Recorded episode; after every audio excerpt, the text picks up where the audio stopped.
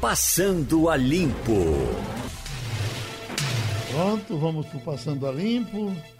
Uma notícia que se repercutiu muito na tarde de ontem e está repercutindo hoje: a morte do cenógrafo Ari Nóbrega. Trabalhou aqui na TV Jornal, no tempo dos programas de auditório, montava grandes cenários, eh, foi grande colaborador do Garo da Madrugada, muito homenageado ontem.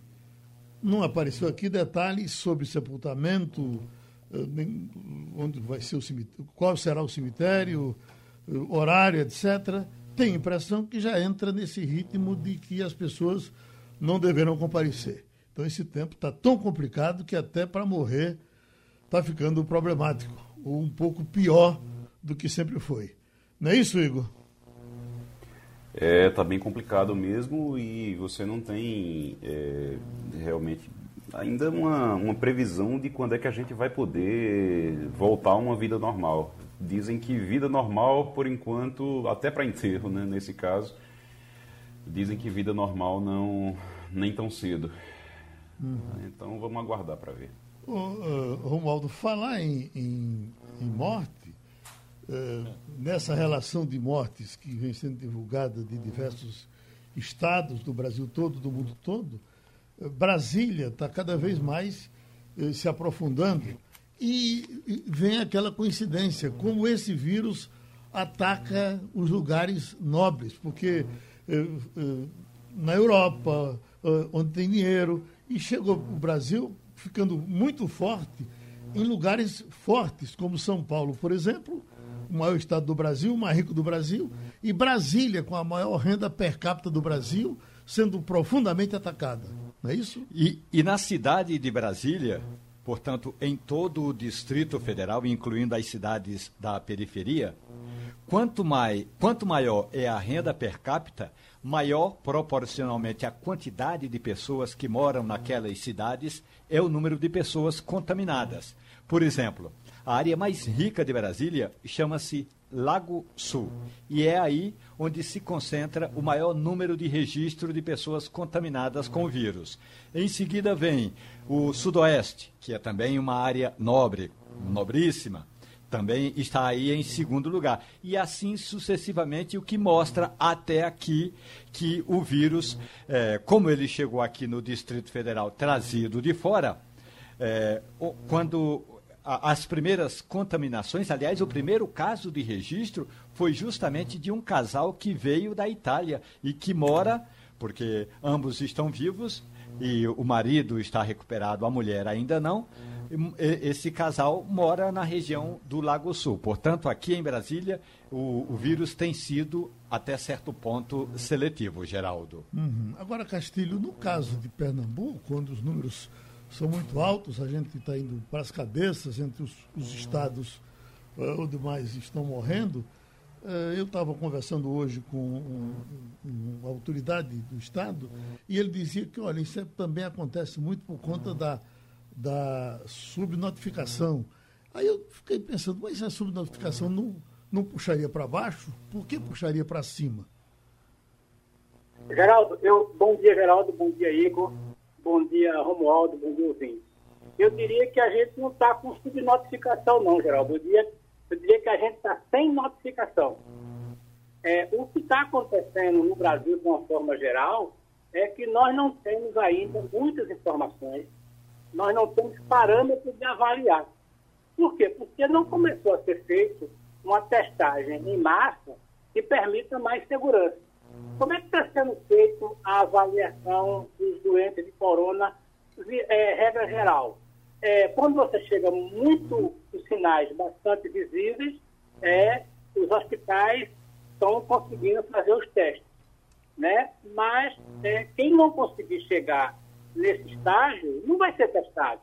Então, o que a gente está vendo no Brasil, e aí a gente vai ter alguns gargalos durante essa semana, é que vai começar a ter problema de óbito né, em relação ao número de infectados registrados oficialmente. Mas isso é decorrente da falta de testagem. Eu acho que o Brasil só vai ter uma posição real do tamanho da pandemia, ou da epidemia, no caso do Brasil, quando começarem de fato a testagem. Uhum. Agora, Romualdo, na, uh, os cuidados das lojas que estão abrindo, preciso dizer que vou em diversas, tenho ido, uh, porque é o jeito, e tem uma loja aqui, na, um mercadinho, aqui na João de Barros, ali perto do viaduto, e é uma, uma, uma começou como frutaria, é uma coisa simples, mas é impressionante o cuidado que o pessoal tem. Você, quando vai pegar o carrinho, um cara que lhe entrega um carrinho, já lhe entrega o carro des, desinfetado. Ele é, passa o álcool no carro, naquele, naquele lugar que você botar a mão, e lhe entrega o carrinho. Depois ele tem outro cara que fica na porta, uh, uh, só permite a entrada, só entra um quando sai outro. Uh, depois, quando você entra, tem um, um, um serviço de som lá dentro, atenção fique afastado o máximo possível das pessoas que estão presentes e tal. Na saída, o mesmo processo. Você, alguém toma conta de você do começo ao fim. Acho que se a gente tivesse esse cuidado em todo canto, era bem possível que houvesse mais facilidade para abrir um pouco mais, porque para você chegar nos ambientes também depende de como esses ambientes estão sendo cuidados. Concorda comigo? Oi. Pois é, Geraldo, concordo plenamente. Ontem à noite eu passei num supermercado aqui perto de casa, porque eu precisava comer uma pamonha, pamonha doce, na verdade comi logo duas. Estava com uma fome danada, saí quase nove horas do Palácio do Planalto, não tem absolutamente nada aberto. Passei no supermercado para comprar pamonha. Olha, quando cheguei lá tinha aquelas em vez do, do, carrinho, eu peguei uma bandejinha daquelas lá, uma sacolinha daquelas lá, e estava desinfectada e tinha um álcool gel, é, em gel pertinho. Eu passei é, na cestinha, fui lá, peguei a pamonha, e aí na, na fila do supermercado tinha assim umas listas é, separando as pessoas a cada, segundo me disse o gerente do supermercado, a cada dois metros. Portanto, a fila estava longa, mas com pouca gente. Olha, com esse tratamento, com esse cuidado, como você bem destacou, Geraldo, a gente se, vir, se viria livre até de resfriado. Eu espero que, pelo menos como resultado, tenhamos, Geraldo, depois é, dessa pandemia, um pouco mais de cuidado na higiene pessoal, na higiene coletiva e também nessas áreas de supermercados, que nem sempre foi assim. Mas sair com a vontade de comer a pamonha já ali na saída do supermercado, pelo tratamento e pela forma zelosa com que o supermercado estava cuidando das pessoas. Eu estou tentando uma entrevista com um pesquisador, cientista da Universidade Rural, doutor Manso. Ele já faz pesquisa sobre epidemias há muito tempo e ele pesquisa muita coisa no site da, da uh, uh, Organização Mundial de Saúde. Uh, os números, que ele, ele faz as projeções dos números, pelos números dele. Por exemplo, Estados Unidos chegarão a 1 milhão e 900 mil mortos no final da, da pandemia. Ele vai vendo de todos os países, ele faz os cálculos para Israel e passa para Mário Roberto, dizendo como é que Israel vai ficar.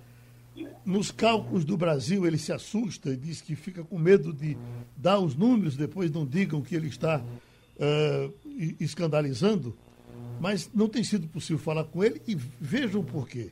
Ele me passou aqui a, a, a informação, ele foi para o Rio Grande do Norte e disse: em função do corpo do meu irmão ainda não ter sido liberado para enterro, protocolo de testes para o Covid-19, estou impossibilitado de agendar qualquer compromisso.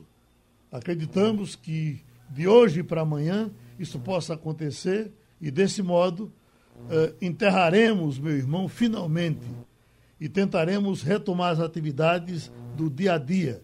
Muito obrigado, etc. e tal. Portanto, o doutor Manso está com essa missão no Rio Grande do Norte. Novamente, vejam como está complicado morrer nesses tempos. Pelo que eu estou entendendo, o irmão dele não morreu do, do, do Covid-19, da Covid-19, mas ele, está sendo investigado para saber de que forma será o sepultamento. Quer dizer, Geral, oi. É, esse vai ser um drama que nós brasileiros vamos ter que passar. Porque é, se a gente fala da dificuldade que a gente tem normalmente na questão do atendimento do SUS, que está se provando que vai ser decisivo agora. A gente fala muito mal do SUS, mas vai ser ele quem vai sustentar a gente nessa crise. É, e ver esse drama desse professor. Em algum momento, os países tiveram que gerenciar essa questão do sepultamento. Eu escrevi um texto a semana passada e algumas pessoas me ligaram dizendo, mas você está tá sendo muito é, é, pessimista. É, nós vamos ter uma coisa que é inusitada, que é muito chocante. É a figura de um caminhão frigorífico de lado do hospitais. Está entendendo? É, São Paulo já tem. Certamente o Rio de Janeiro vai ter alguns hospitais. E aí é, aquela história de você reforçar a questão da quarentena, do isolamento social. É, eu acho que muita gente vai tomar um susto, né? Quando vê que no seu prédio, na sua rua, no seu bairro, né, na sua comunidade, alguém foi para o hospital e não conseguiu voltar e você não vai sequer ter é, a chance de prantear ele. Então, é muito importante a questão da, da, do isolamento social. As pessoas, às vezes, não levam a sério. E é importante. Agora, talvez a gente tenha que aprender, Geraldo, pelo caminho mais difícil. Acontecer isso aí com, o seu, com uma pessoa que a gente conhece. Fazendo aqui só um registro a mais, Moisés Souza diz que, é, para é, falar sobre o que eu estava falando com relação ao cuidados que as, os mercados devem ter, ele botou é, Santo, aqui em Santo Amaro, Aqui na Vila Santo Amaro tem um supermercado que não tem cuidado nenhum. Eu, cabe a você, Moisés, ir para outro. Os supermercados estão todos abertos, né? estão todos funcionando. Porque as pessoas vão aprender a, ser, ser, eh, ser pobres, e ser, pobres ser simples, não, não tem que ser necessariamente descuidado ou sujo. Esse mercadinho que eu estou falando é uma, é uma frutaria e é uma coisa simples, é simples, mas as pessoas que cuidam têm cuidado e a gente espera que daqui para frente cada vez mais esses cuidados se avolumem. E é muito especial nesse período onde todos nós entramos em todo canto com muito medo. Romualdo, esse, essa reunião que, pelo que se diz, está começando agora entre o presidente Bolsonaro e o ministro Maneta, é verdade? Está começando agora? Geraldo, na agenda do presidente da República, Jair Bolsonaro, constam várias reuniões nesta quarta-feira. E aí você pode imaginar o seguinte: o presidente da República ontem conversou, ainda que rapidamente, com o ministro Luiz Henrique Mandetta. Isso é uma reunião corriqueira. Eu acho que, eh, da mesma forma como tem muita gente assim é, assustada com o coronavírus, tem gente que acha que vai ter é, muito. Toda vez que o presidente da República se encontrar com Luiz Henrique Mandetta, é, vai ter algum sobressalto. Pela manhã, mais cedo, o presidente já esteve com o ministro de Minas e Energia e o ministro da Defesa. Com o ministro da Defesa, o general Fernando Azevedo, o assunto é como trazer os insumos da China. Então, dois aviões vão partir do Brasil para a China para trazer esses equipamentos. Com o ministro de Minas e Energia, o Bento Albuquerque, a conversa vai ser sobre uma ameaça de desabastecimento eh, de, óleo, de, de, de gás de cozinha.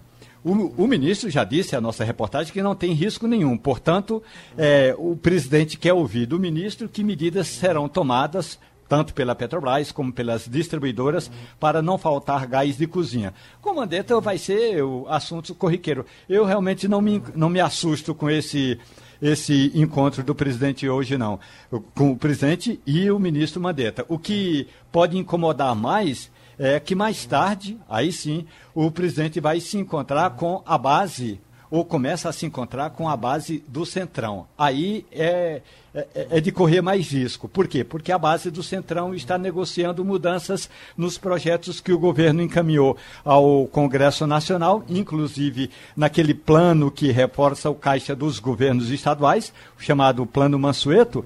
E aí, se houver alguma mudança que se houver alguma mudança, certamente o Centrão vai dar uma facada. Então, eu acredito muito eh, que, por enquanto, a crise Bolsonaro-Mandetta está, eh, está quieta. Não vai ter sobressaltos por enquanto, não, Geraldo. Por enquanto. Você que, está, que vive, vive isso aí de perto, é, é, eu já ouvi dizer que o comportamento do presidente Bolsonaro nessas reuniões, especialmente nas fechadas, ele diz que ele é absolutamente autoritário, ele leva as decisões e praticamente não discute, impõe o que leva para discutir.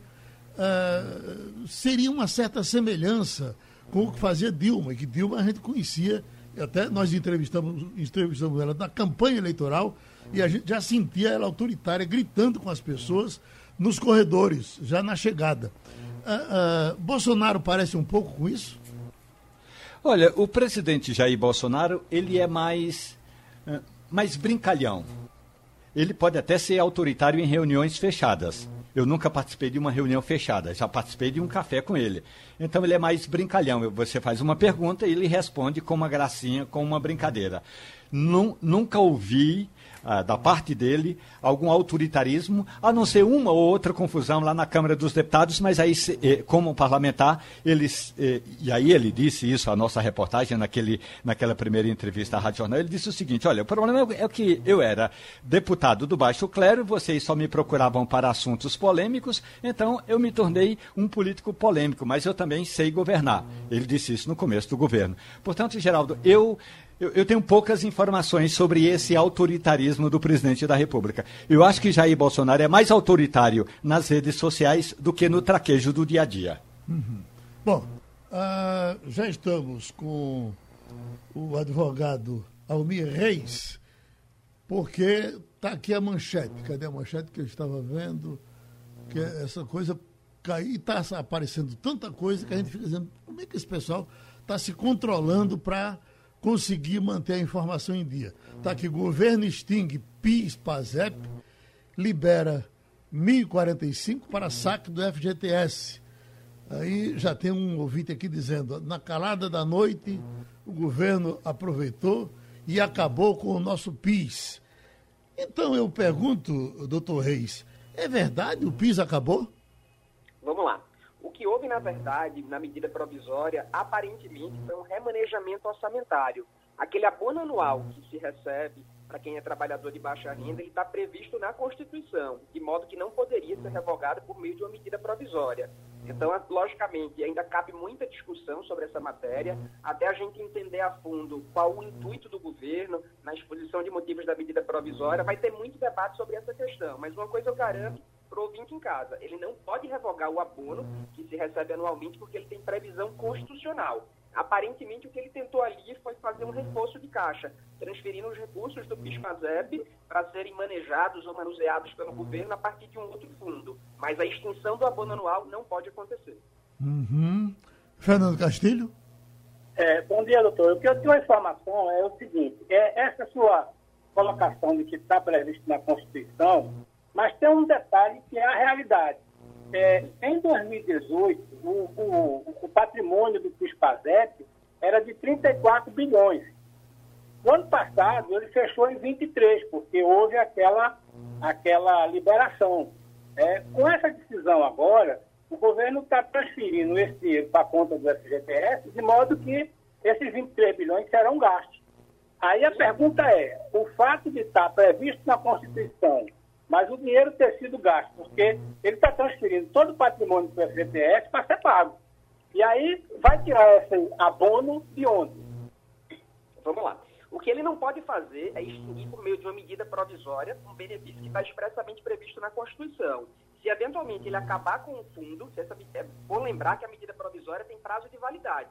Se ela não é aprovada em até 120 dias, ela caduca. Então, o primeiro ponto é, a medida provisória tem força de lei imediato, começa a vigorar a partir do momento que ele edita ela. Mas durante 120 dias tem toda uma tramitação legislativa, passa pela Câmara dos Deputados, passa pelo Senado Federal.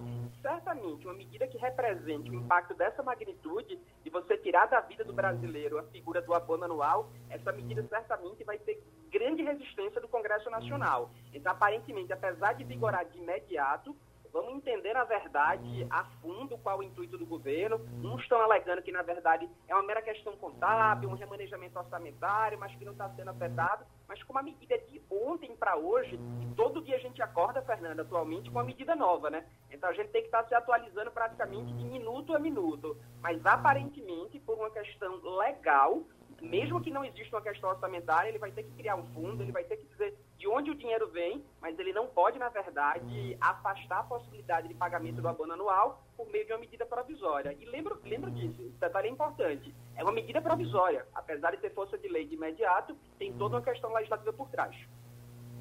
Geraldo, uma Ui. informação complementar.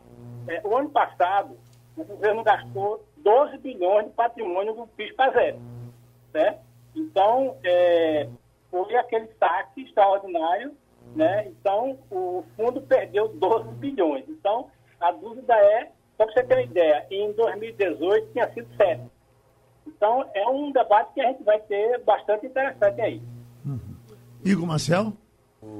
Muito bom dia, doutor Almir. Veja, eu, eu queria entender uma coisa. A gente sabe que está previsto na Constituição o saque do FGTS em determinadas situações. São várias situações, como aposentadoria, é, quando você é demitido, por rescisão de contrato, tudo.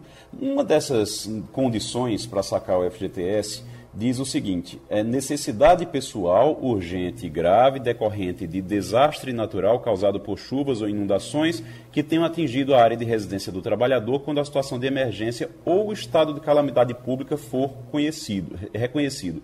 Só vale se for para desastre natural, não vale para uma situação de calamidade que é causada por uma pandemia, por exemplo. Isso não, não vale não? Em tese, interpretando literalmente o que está escrito no texto, você não teria previsão para a figura de pandemia. Mas nada impede que o governo venha legislar sobre essa matéria, dando a medida provisória, ou até o Congresso venha legislar sobre essa questão, estabelecendo a possibilidade de liberação também em casos de pandemia. Mas num primeiro momento, não adianta procurar a Caixa e dizer, olha, é uma situação de pandemia, eu entendo, eu interpreto que na verdade está descrito ali que calamidade engloba tal situação. Não.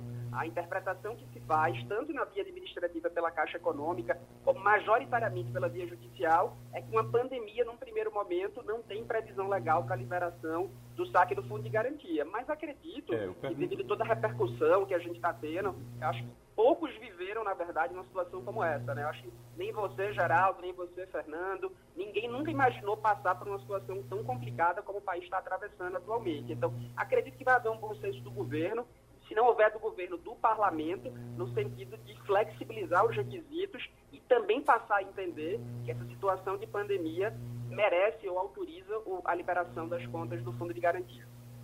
Eu pergunto isso porque a gente tem, nesse caso, uma liberação que foi anunciada para o mês de junho, que aí seria um complemento a esses 600 reais que o, o governo está pagando. O governo está pagando 600 reais por três meses, então vai ser março, abril, maio, e aí o FGTS estaria liberado para saque só de mil e, e poucos reais 45, a partir de junho. Então seria somente no mês de junho.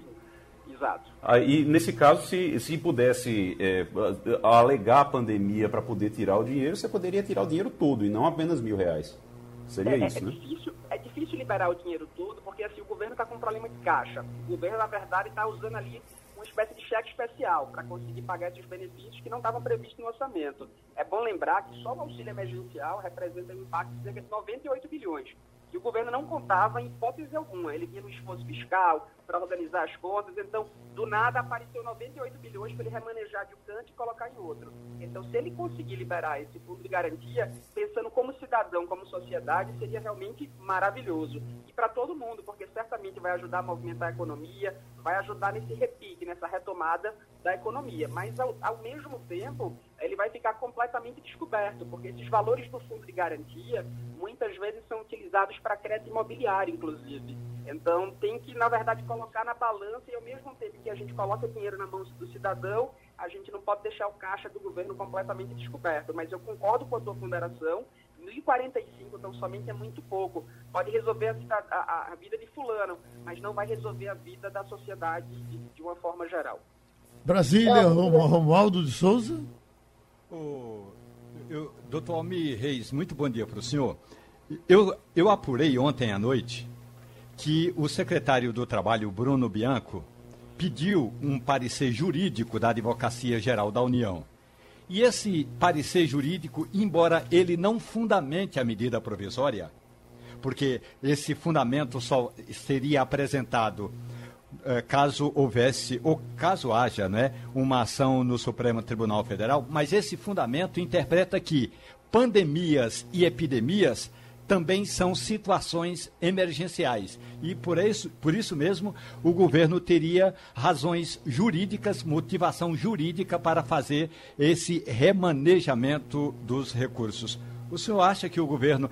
Certamente isso vai haver uma judicialização, como boa parte das ações do governo estão sendo judicial, judicializadas. O senhor acredita que esse parecer da advocacia pode fundamentar bem a decisão do governo? Se você perguntar minha opinião pessoal, Romualdo, com relação à liberação dos recursos em razão da pandemia, eu vou concordar contigo, em gênero, número e grau. É uma situação atípica, talvez das mais graves que nós todos, enquanto cidadãos, vivenciamos. Então, eu concordo com a liberação, eu concordo pela flexibilização. São tempos aí de excepcionalidade, praticamente tempos de guerra. Mas se a gente for seguir textualmente o que diz a redação da legislação nessa matéria, de fato ela não é coberta expressamente situações de pandemia. Mas se houver um parecer da Advocacia Geral da União, entendendo que a pandemia está dentro aí de calamidade pública, a gente poderia, na verdade, gerar certamente a liberação desses recursos, com o qual eu concordo. Então, o que eu não concordo, na verdade, é com a liberação de um valor tão enxuto. Ou você libera um valor substancial, a título de exemplo, um percentual do que você tem lá. Ah, vamos lá, 30, 40, 50%. Liberar tudo, eu acho que, na verdade, era o ideal se o governo tivesse caixa para suportar uma situação como essa. Mas o problema é que a gente não sabe até que ponto o governo aguenta. Um problema atrás do outro, é um efeito dominó. São 98 bilhões para auxílio emergencial, mais umas centenas de milhões para, na verdade, ajudar aí as pequenas, médias e grandes empresas que estão atravessando situações de dificuldade. Então, se o Caixa comportasse, sem dúvida alguma, concordaria contigo. Tinha que liberar mesmo, porque vai ajudar na retomada da economia. Mas a gente não tem acesso restrito, a gente não sabe exatamente os detalhes, as minúcias das contas públicas e até, até quanto e até quando o governo aguenta. Castilho? É, eu só queria fazer uma ponderação, porque, veja bem, essa ideia de liberar o FGTS, eu particularmente sou contra e vou dar aqui alguns números. Né? É, o PT, inclusive, entrou com ação no STF pedindo para liberar o FGTS. É muito aquilo do que o governo, Paulo, o governo Bolsonaro queria com Paulo Guedes. Mas vamos dar números. 86% do dinheiro do FGTS que contribui o patrimônio do FGTS está na mão de 14% dos trabalhadores e 16% do patrimônio, do dinheiro da CPS, está na mão de 86% dos trabalhadores. Então é o seguinte, se você tomasse uma atitude absurda, que vai ser contestada, de liberar e destruir o FGTS, você está beneficiando o andar de cima. Porque 14% tem 86% do depósito. E para onde é que vai esse dinheiro? Vamos dar número o patrimônio do FGTS, Geraldo, é de 550 bilhões.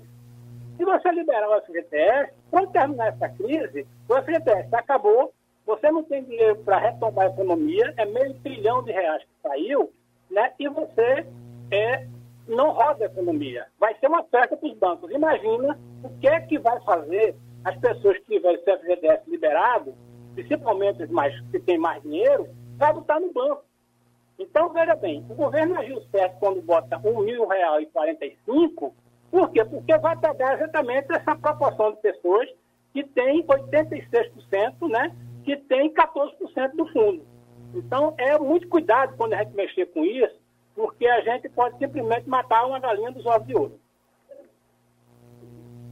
Doutor Reis, já está estabelecido, já está uh, decidido como é que esse vai ser esse saque do FGTS? É da mesma forma que vinha sendo os anteriores? Tem alguma coisa diferente? Vamos lá, o que o governo soltou e que a gente tem acesso uh, foi tudo é muito repentino, né, Geraldo? Foi de ontem para hoje. O que a gente sabe que, na verdade, o valor que está liberado é de até R$ 1.045 e que essa liberação vai acontecer a partir do dia 15 de junho. A parte operacional, acreditamos que seja semelhante ao que já aconteceu é, efetivamente em momento anterior. Com relação à ponderação do Castilho, eu acho que talvez a, a, solução ideal, Geraldo, seja uma situação de meio termo.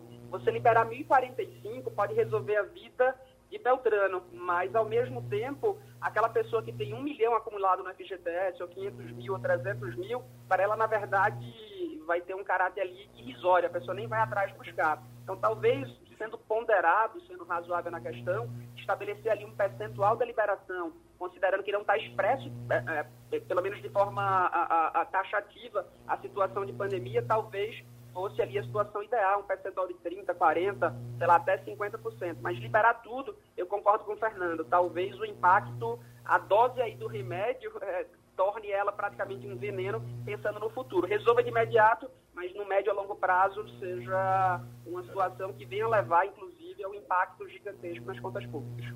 Doutor Almir Reis, o senhor deu uma boa contribuição ao Passando a Limpo. Igor Maciel, essa uh, liberação de parte do fundo partidário para ajudar no combate ao coronavírus.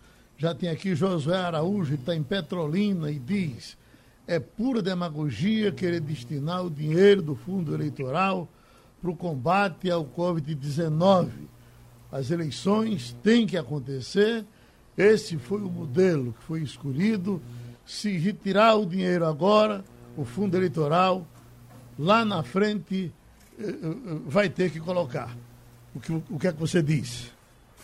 A gente teve uma, uma decisão ontem de um juiz federal, o Romualdo Hotel depois pode falar melhor sobre isso, mas uma decisão do juiz Cata Preta, que disse que tem que ser utilizado tanto o dinheiro que vai para os partidos políticos, como o dinheiro do fundo partidário, do fundo eleitoral também, que seria utilizado nas eleições. É um valor considerável, é um valor que poderia sim ser utilizado, não, se não completamente, mas poderia ser utilizado pelo menos uma parte para que a, a gente possa ter um caixa reforçado nesse caso é um dinheiro considerável. Se você pegar, por exemplo, no caso da, da, do fundo eleitoral, você tem 2 bilhões, um pouco mais de 2 bilhões de reais que poderiam ser utilizados e já ajudar na, na economia, já ajudar nesse momento que é um momento de crise. Agora, é lógico que a eleição está mantida, vai acontecer a eleição e vai ter que ter um custo para essa eleição. Você não pode tirar o dinheiro, por exemplo,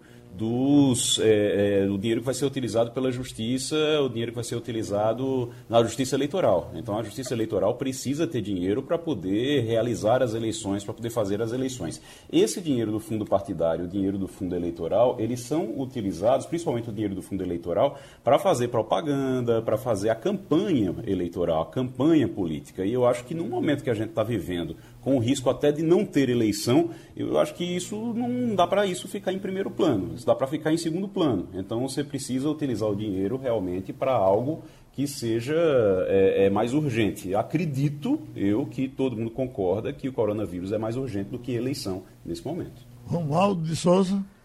Olha, Geraldo, eu estou entre aqueles que acreditam que alguma coisa a sociedade, em alguma coisa a sociedade tem de contribuir para exercer o direito, o livre direito de votar. Agora, o problema é que tem dois fundos. Um fundo é o fundo partidário, que destina é, aproximadamente 180 milhões de reais por mês aos partidos políticos.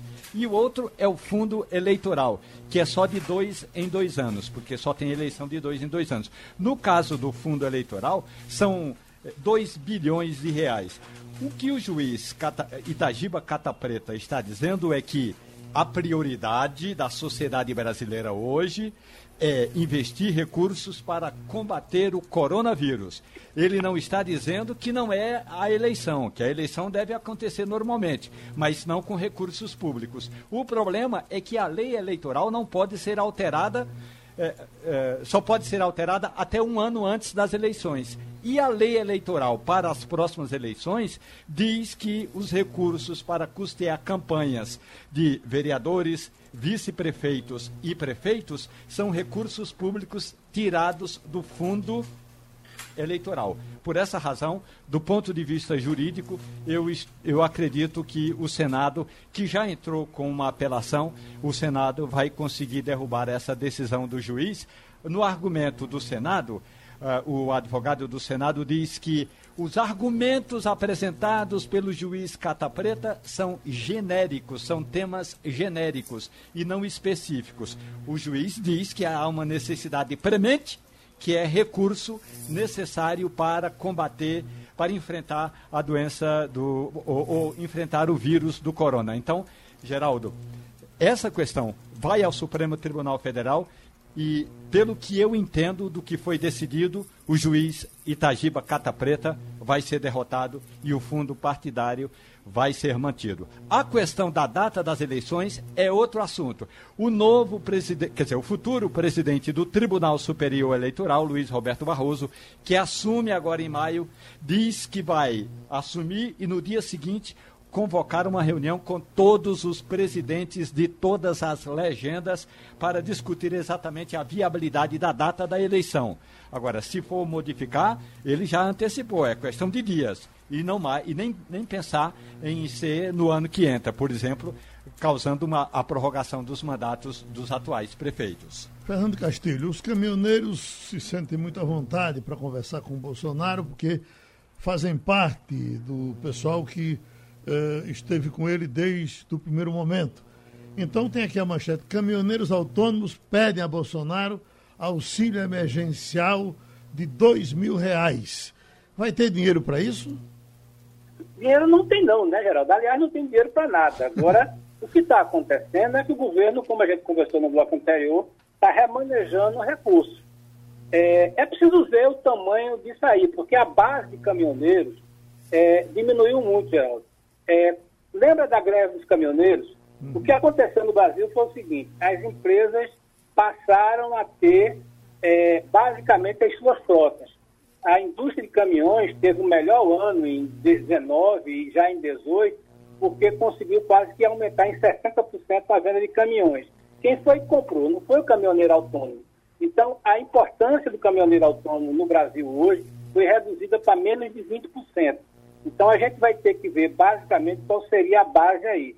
Se o governo tiver informações de que é, seriam atendidos aí perto de, sei lá, 500 mil pessoas, talvez fosse essa base, não tenho esse número certo, aí você tem um jeito de fazer. Agora os caminhoneiros estão pedindo dois mil reais. É preciso saber onde é que tem um dinheiro. Eu não sei. Agora preciso lembrar o seguinte, se fosse para atender isso, e você somente quem tem caminhão, você vai ver que a base é muito pequena, porque muita gente saiu do ramo depois da questão da greve dos caminhoneiros de, de 18. Bom, Castilho, enquanto a gente fica na expectativa de que as coisas melhorem em diversos países, para a gente ir copiando e fazendo aqui do mesmo jeito, por exemplo, Singapura, que via sendo tão elogiada, está retomando agora ao controle absoluto, uh, com quarentena etc e tal.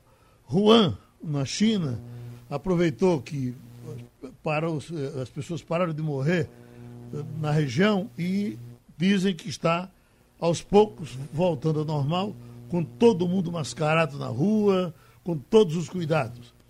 Eu estou vendo aqui Israel, que também vinha muito elogiado, Mário Roberto Melo acaba de me passar aqui um recadinho e disse que não pode, não está falando que o microfone dele lá está com defeito. Ele diz: Estou me sentindo numa prisão domiciliar saiu aqui, vai para cadeia, pega multa entre 500 e 5 mil reais. A situação da Alemanha, que é tido como tranquila, mas a Alemanha, falamos de lá hoje na primeira página, está multando quem desrespeita a saída em alguns lugares eh, em até 150 euros e vai por aí afora. Quer dizer, enquanto isso, a gente fica aguardando aqui. Evidentemente que todos nós temos a expectativa de que em algum momento se comece um, um relaxamento dentro uh, dos cuidados normais e naturais que a gente tem que ter para continuar vivo, mas parece que essa coisa vai demorar mais do que se estava pensando. Ou não? Eu acho. Eu acho que vai demorar mais do que se estava pensando, e aí a gente entende a preocupação de algumas pessoas. É, é perfeitamente justo que o, o, trabalhador autônomo que não consegue acessar minimamente os 600 reais, o empresário que está desesperado porque os bancos não estão cumprindo a função dele, não estão sequer emprestando dinheiro que o governo garantiu, é, não está conseguindo chegar na conta, é, as, as pessoas fiquem assustadas. Além do fato de que está é, sob quarentena ou no isolamento social é muito angustiante, é muito preocupante. Agora, pelo que a gente vê, Geraldo, que a gente está observando é que nós não estamos diferentes dos outros países em relação ao comportamento do vírus. A gente pode até discutir aqui, o Igor pode falar, o Romualdo pode falar, de qual foram as medidas, em que condições políticas os governos desses países tomaram a decisão de mandar ficar em casa e o suporte técnico, por exemplo, dos testes. Mas me parece claro, não sei se vocês concordam, que o comportamento do vírus é linear. Quem não toma providência, quem não manda ficar em casa, a coisa explode. E a gente pode citar o caso da Espanha, é o caso dos Estados Unidos, é, e o caso da Itália. Então, a gente, por mais sacrificante, angustiante que seja, a gente deve perseguir os caminhos de, de quem mandou ficar em casa, sabendo que a partir da próxima semana nós vamos ter números muito difíceis, Geraldo. Não há nenhuma pessoa com quem você converse e não confirme que semana que vem a gente entra numa espiral de, de, de vítimas muito alta. Eu estou acompanhando, Igor, o caso de uma moça, uma amiga nossa, foi daqui da rádio, e ela viajou para os Estados Unidos, lá ela foi contaminada, foi tratada lá, e voltou para o Recife, se preparando para fazer os exames, achando até que já era tempo e, e, e acha que tem dia que ela dizia estou boa e daqui a pouco a, a doença vai e volta, vai e volta, vai e volta. É, é, é, ainda bem que nós temos outros casos mais positivos. O caso de Dr. Armando Monteiro, por exemplo, me parece que é, já se curou de forma definitiva e está vendo bem. No caso dela, eu ligo um dia, ela, eu digo, como é que tu estás hoje? Ela disse, voltou. É, é, diga amanhã, ela disse, acho que estou boa. E no exame que ela fez, foi detectada como já curada, que é outra coisa que estão dizendo que que esses testes estão falhando em até 30%. 30% de falha é um negócio bem interessante, não acha?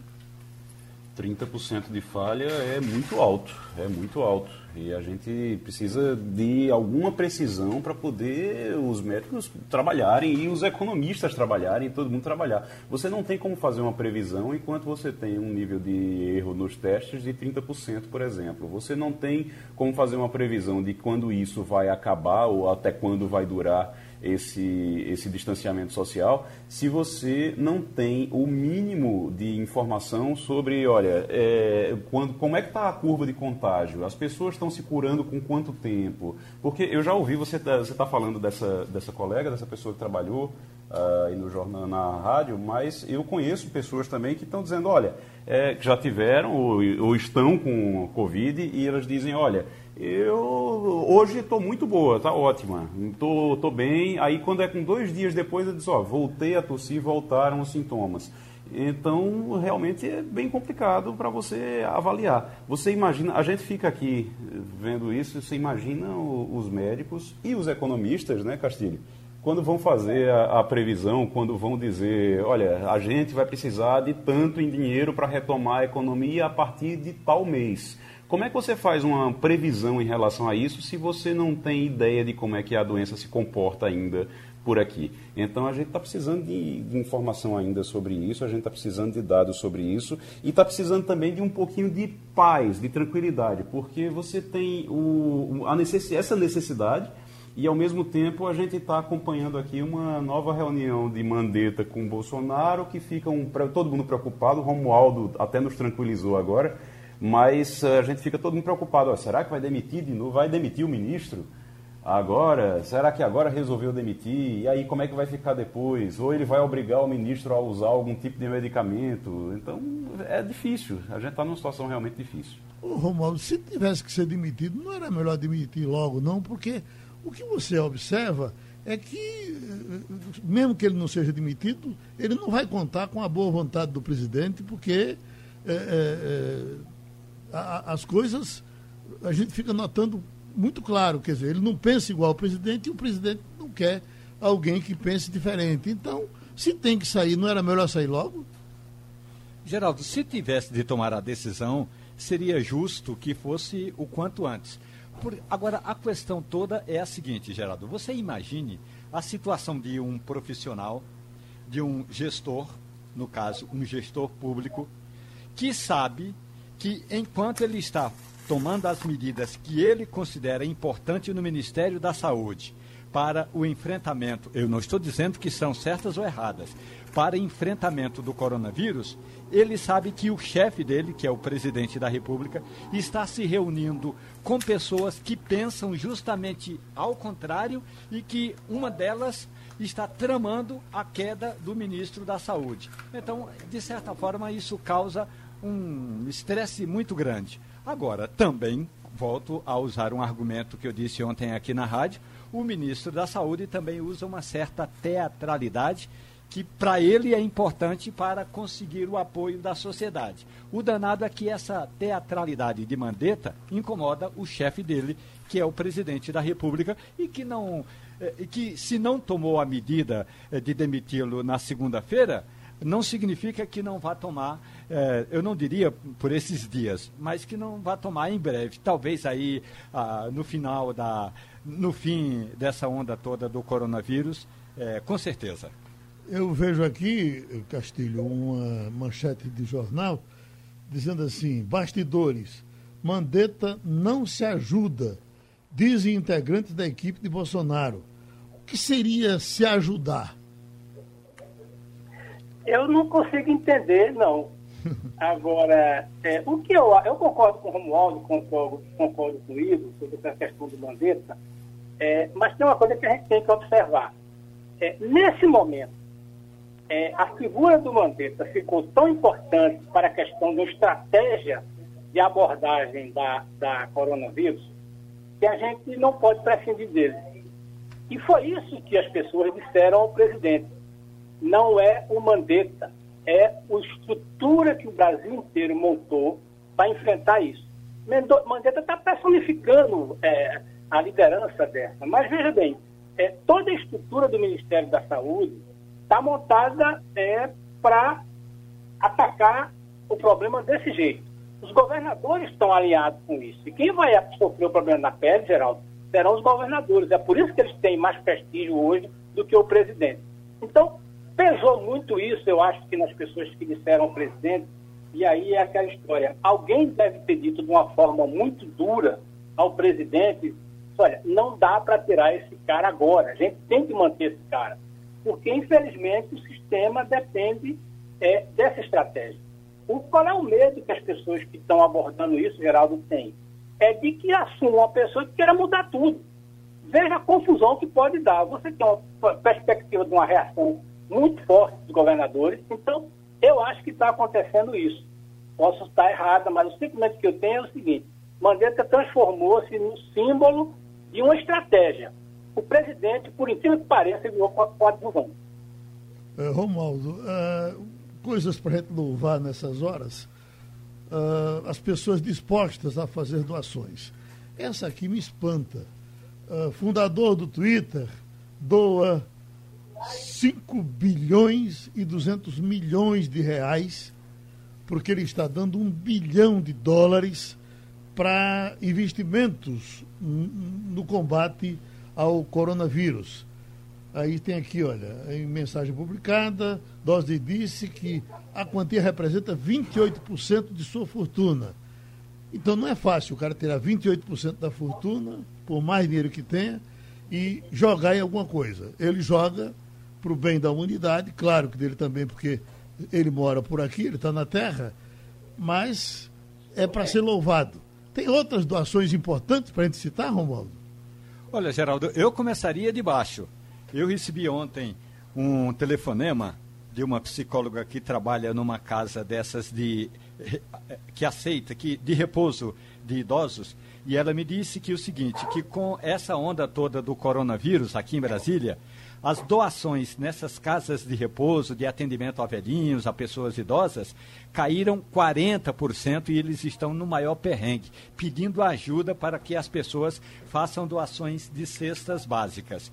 Do outro lado, é, o brasileiro, em geral, é, tem, tem menos facilidade de fazer doações vultosas, como essas que estão sendo feitas por é, pessoas que é, estão nessa linha de frente, como no Twitter, no Facebook, e por aí afora, incluindo aí o Bill Gates. Eu considero que é fundamental, que é importante e até porque é um gesto de, de linkar aquela marca, aquele produto, aquela empresa a uma ação social, Geraldo. Agora, para a gente falar de flores também, seguindo, as pessoas que estão se curando. Tem aqui uma manchete, Igor. 39 pacientes com coronavírus foram curados no Ceará até ontem. Então, vamos dizer novamente que as pessoas se curam. E, aliás, nós temos tido exemplos disso aqui muito perto da gente. Concorda? Concordo, a gente tem números muito bons uh, aqui, a gente tem números bons no Ceará. Agora, os números do Ceará são muito preocupantes quando você vai para o número de casos e para o número de mortes. Tem preocupado bastante o governo. Aliás, Distrito Federal, você falou aí em relação a Brasília, em relação a essa área do Distrito Federal, mas também o Ceará, além de São Paulo e Rio de Janeiro, claro. Agora, a gente tem números em Pernambuco também que são importantes. Você tem números crescendo já aqui em Pernambuco, mas números que são importantes também. Eu estou até procurando aqui. Uh, são, foram 25 casos né, de, de coronavírus. Deixa eu dar uma olhada aqui nos números. 34 mortes, 129 casos, ou somente na, na, num período curto, chegando a 352 teve 34 mortes e você tem um número de curados que daqui a pouquinho, quando eu encontrar, eu vou falar para você. Se alguém encontrar aí, pode falar também, que você me pegou de surpresa. Agora, uma coisa que está chamando a atenção, e Castilho já estava falando aí há, pouco, é que a gente tem que observar essa curva.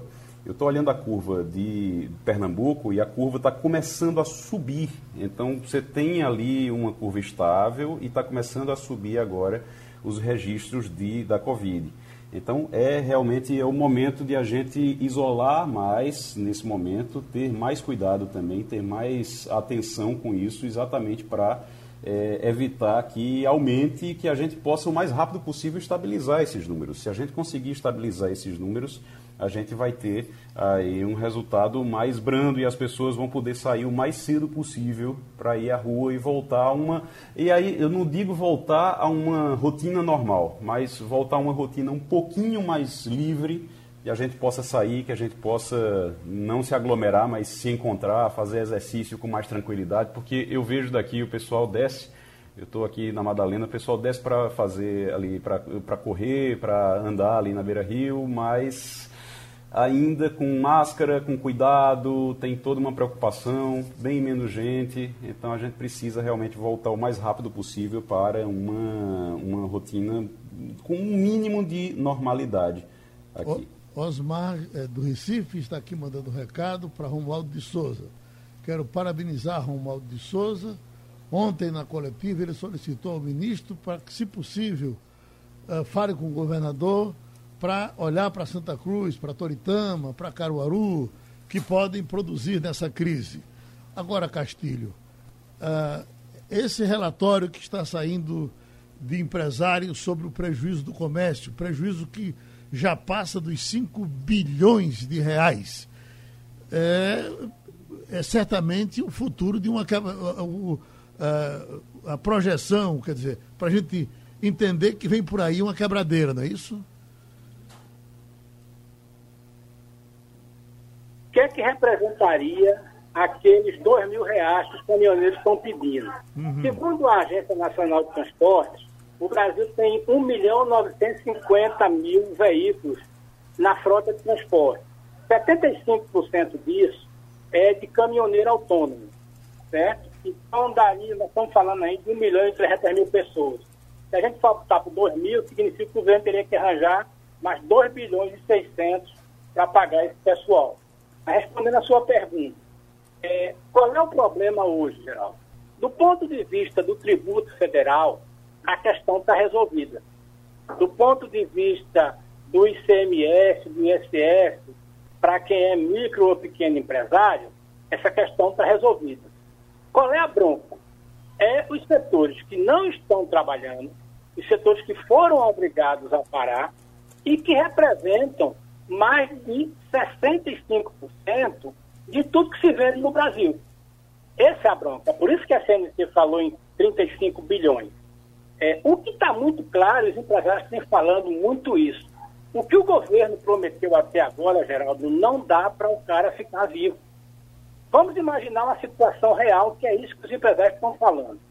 Se você pegar o dinheiro, como os bancos estão oferecendo agora, para pagar a folha do pessoal e conseguir pagar dois meses, né, ou três meses, você, quando voltar, você vai ter o, o imposto federal que foi é, prorrogado, você vai ter a sua folha de pessoal e você vai ter os fornecedores.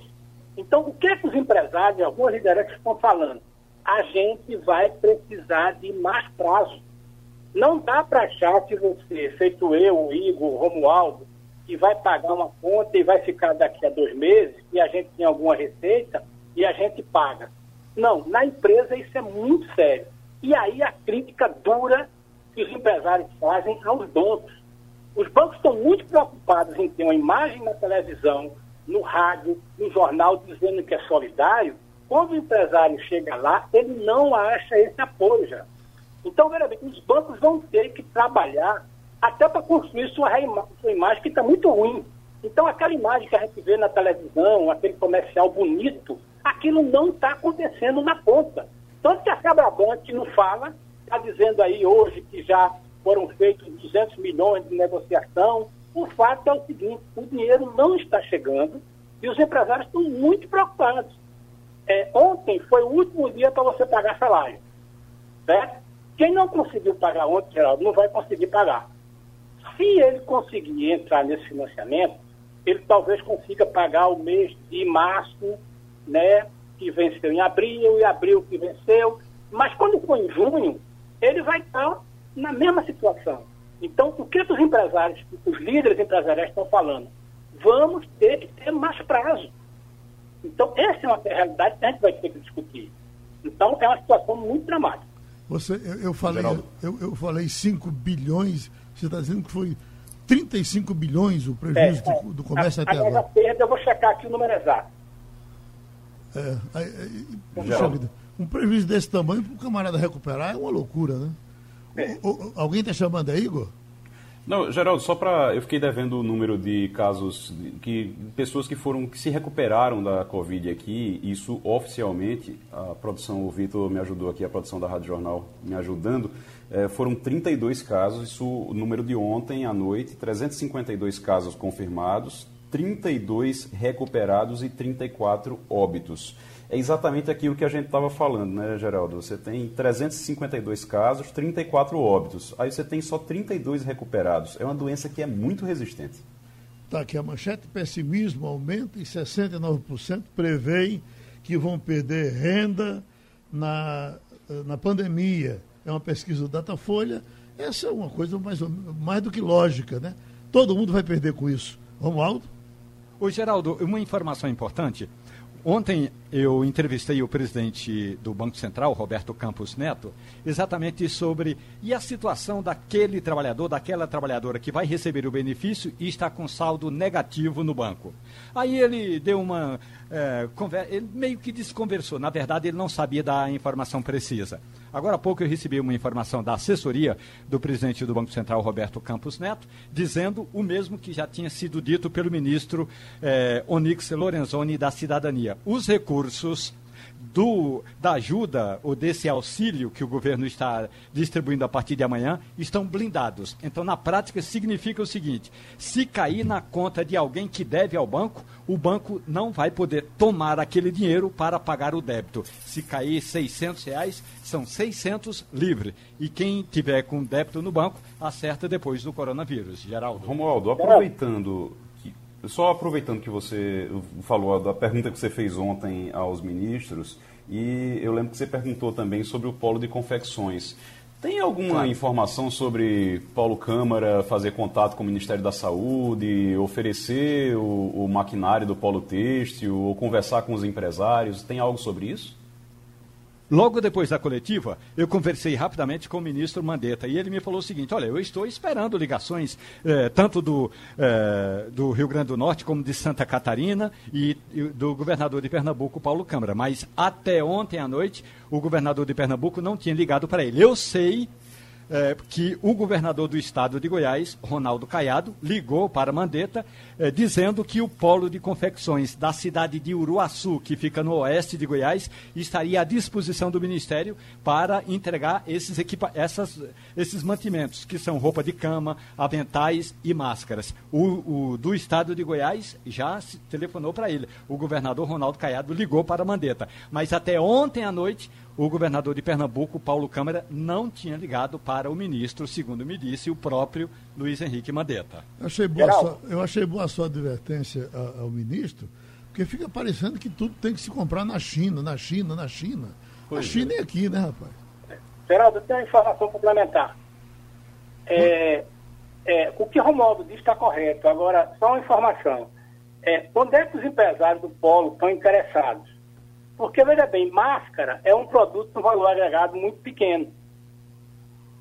E aí, o que acontece é o seguinte, é que o, o polo quer produzir os itens de maior valor agregado, que é o que interessa como negócio. Né? Então, o que? É aquele avental que tem uma, uma, uma, uma sanfonia na hora que você bota o braço, é aquele é, máscara de, de, completa, o jaleco completo, tá entendendo? Então, veja bem, a questão das máscaras, ela vai ser resolvida porque você tem um milhão, um bilhão de máscaras por aí. O que o Paulo está fazendo é o seguinte, por força dessa coronavírus, tem um negócio interessante, que é produzir todos esses insumos de tecido é, que são é, necessários no hospital e numa situação dessa, porque tem muita coisa que é descartável. Agora, o ministro Romualdo, eu me lembro que ele disse uma coisa bem interessante, vai ter que disputar preço. Então, embora o governador ligando, né, embora ajudando, na hora é cotação de preço. Vai ganhar quem tiver maior preço. Mas só para finalizar, uma coisa que eu esqueci de dizer a você. Os números, Geraldo, são maiores Sim. sobre a questão do comércio. Segundo a Confederação Nacional do Comércio, é, até ontem, os prejuízos tinham em termos de 53 bilhões. 53. Por quê? Porque eles mediram a, a parada na economia nas 10 unidades principais que representam 72% do varejo nacional e 41% do, do setor de comércio. E chegar a esse número. Então, a perda na economia, até agora, segundo a Confederação Nacional do Comércio, é de 53 bilhões. Uma manchete aqui com Covid-19, mãe e filho foram internados juntos, mas o jovem, o jovem não resistiu Uh, e a, mãe diz: horrível, não pude me despedir.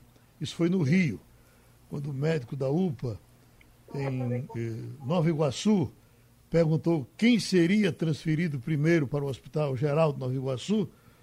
Uh, Patrícia Ribeiro da Silva, de 44 anos, não pensou duas vezes. Disse: Meu filho, apesar de estar com sintomas de Covid-19 desde o dia 16 de março, uh, e ter comorbidades, a hipertensão diabética, Patrícia decidiu que o Wesley, de 23 anos, deveria ir na frente para um hospital maior. Foi a última vez que viu o jovem lúcido. Wesley morreu dia 3. O jovem começou com sintomas da doença. Nove dias após, a mãe, Patrícia, não conseguiu sequer ir ao sepultamento do filho. Terminou o Passando a Limpo. Passando a Limpo.